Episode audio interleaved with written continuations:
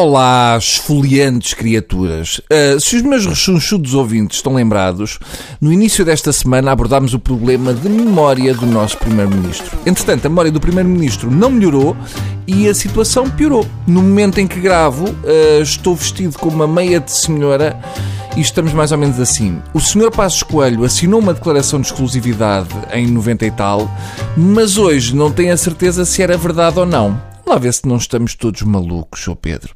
O Sr. Pedro nunca pode ter dúvidas hoje se recebeu ou não da Tecnoforma, porque em 99 assinou um papel em que garantiu que não recebia. Se o fizer, está a duvidar da sua palavra. E peço desculpa, mas ninguém acredita que o senhor não se lembre, Sr. Pedro. É uma desculpa muito fraquinha. Resumidamente, é o mesmo que dizer que não se lembra se tinha filhas na altura em que pediu abono para as filhas.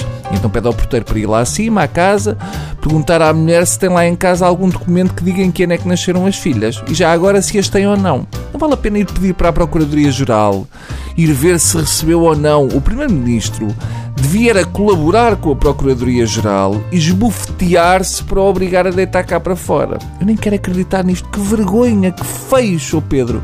A viver acima das nossas possibilidades e a misturar política com negócios, a viver de subsídios, o horror. Obter uma pipa de massa da União Europeia através de uma ONG para auxiliar os tropiados de guerra em África, é isso que se lixa, até é empreendedorismo. Mas aquilo dele receber subsídios é que partiu o coração dos fãs do Pedro. O secretário de Estado de Maçã está a Xanax do desgosto. Foi terrível aquele momento em frente ao Martin Schulz, com os jornalistas todos prontos para saltar em cima do primeiro-ministro e o alemão todo contente por haver tanta gente interessada nele. Quando o presidente do Parlamento Europeu falou em alemão e a tradutora traduziu para não vou revelar nenhum segredo. Bem, o Primeiro-Ministro até saltou. Mas não, era só não vou revelar nenhum segredo se disser que somos de partidos diferentes. Foi um susto, ficou em pânico à espera do resto da tradutora e sempre a olhar para a boquinha do Martin Schultz para ver se ele dizia Tecnoforma para desatar a fugir. Houve uma altura em que ele até espreitou para ver se estava a polícia na entrada. Estava em pânico. Foi um momento de grande vergonha para o país, coisa a que já nos tem vindo a habituar. Enfrenta Martin Schulz com a tradutora a traduzir em alemão palavras gravíssimas na língua lá deles, como, por exemplo, fuga ao fisco, que em alemão é, é Vox, Vox, Vox, Fein, Ubach, Staplock.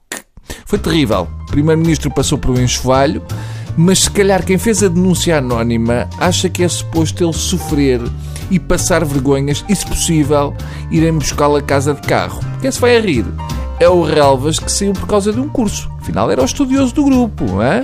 Mas é uma pena que o Primeiro-Ministro não se lembra se recebeu ou não 5 mil euros por mês da Tecnoforma. Quem se calhar nos podia elucidar era o Marcos Mendes, que também lá andou. Marcos Mendes, se não soubesse só de coisas do futuro, é que podia esclarecer este passado do Passos na sua ONG mas infelizmente ele só se lembra lá para a frente.